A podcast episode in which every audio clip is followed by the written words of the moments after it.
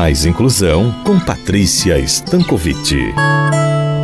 Olá, pessoal! Estamos no mês em que falamos e tratamos com mais ênfase sobre a questão do autismo, pois o dia 2 de abril ele foi definido como o Dia Mundial da Conscientização do Autismo.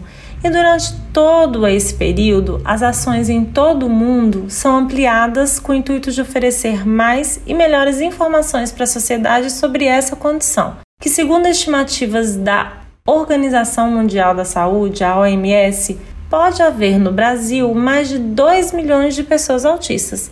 Já em todo o planeta, a estimativa da ONU, através da OMS, é que aproximadamente 1% da população mundial esteja dentro do espectro do autismo, a maioria sem diagnóstico ainda. É importante frisar que esses dados são apenas estimados e por isso torna-se necessário e urgente que dados, pesquisas e estatísticas mais próximas do real sejam realizadas. E assim, com o conhecimento que nós temos atualmente, podemos dizer que o autismo é uma condição de saúde caracterizada por déficit em três importantes áreas do desenvolvimento: comunicação, a socialização e o comportamento. Não há um só tipo de autismo, mas muitos subtipos que se manifestam de uma maneira única em cada pessoa. Tão abrangente que se usa o termo espectro, possuindo o nome oficial de transtorno do espectro do autismo, TEA, pelos vários níveis de comprometimento, onde há desde pessoas com outras doenças e condições associadas, que chamamos comorbidades, como a deficiência intelectual e epilepsia, até pessoas independentes, com vida comum.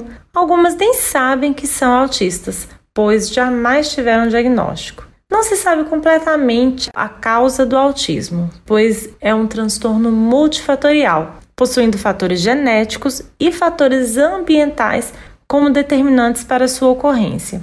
Então, com essas informações, iremos iniciar uma série sobre essa temática intitulada O sujeito autista sob a perspectiva da psicanálise, mostrando algumas considerações sobre o olhar e a compreensão da psicanálise sobre essa condição de sujeito, sobre a afinidade histórica do autismo com a psicanálise e de como o diagnóstico se mostra como uma situação emergente na atualidade. Mostraremos também algumas reflexões sobre o movimento Psicanálise, Autismo e Saúde Pública, que surgiu em 2012 como resposta a uma portaria sobre saúde mental que foi publicada na cidade de São Paulo e que restringia o atendimento de pessoas autistas a uma abordagem específica da psicologia, ou seja, da abordagem comportamental retirando a possibilidade de psicanalistas de atenderem essa demanda. Após essa publicação desse documento, houve uma mobilização de psicanalistas e instituições de psicanálise por todo o Brasil,